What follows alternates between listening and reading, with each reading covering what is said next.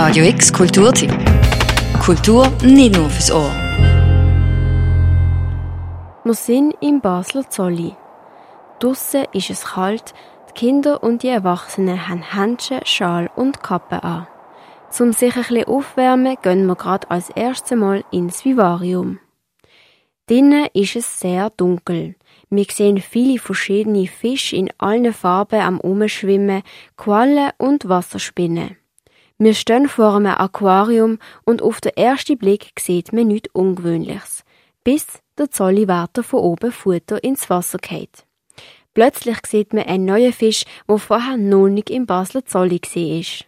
Es ist der Stülpmaul-Lippfisch, der eine sehr spezielle und verblüffende Jagdtechnik hat. Äh, sie können ihr Maul rausschnellen aus dem Schädel, also eben schleudern und äh, es formt sich sehr eine große lange Röhre, wo bis zur Hälfte von der Gesamtkörperlänge kann einnehmen und in der tun sie einen Unterdruck herstellen und durch die Sogwirkung nehmen sie dann äh, Krebsli, äh, Muscheln, Fisch äh, auf.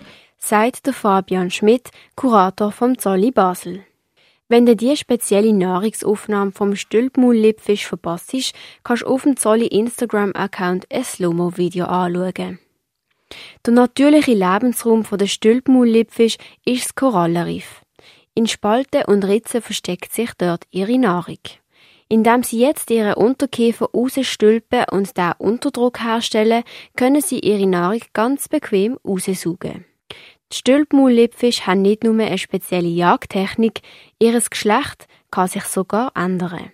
Wie das funktioniert, der Fabian Schmidt. Man findet es bei vielen Meerwasserfischarten, ist, dass das Geschlecht kann wechseln. Also alle Tiere sind am Anfang Weibli. Die haben jede eigentlich ein einzelnes Revier. Und dann gibt es größere Reviere, die von Männchen besetzt sind, wo mehrere Weibli-Reviere umfassen. Und wenn das Männchen wegfällt, dann tut sich eins von den Weibli umwandeln in ein Männchen.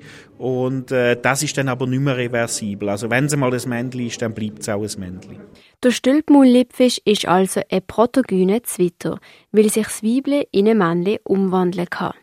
Das kann Problem in einem Aquarium geben, weil sich zwei ausgewachsene Männchen nicht so gut zusammen vertragen.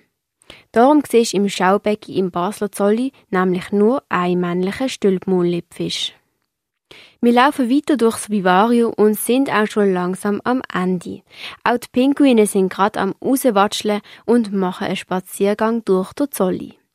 Wenn auch du das nächste Mal einen Spaziergang durch den Zolli machst, dann mach doch noch einen Abstecher zum ehemaligen Wolfskick. Dort sind jetzt nämlich die Nutria eingezogen und haben auch schon wieder Nachwuchs bekommen.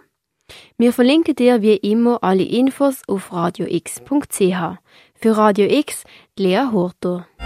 Radio X Kulturtipp. Jeden Tag mehr. Kontrast.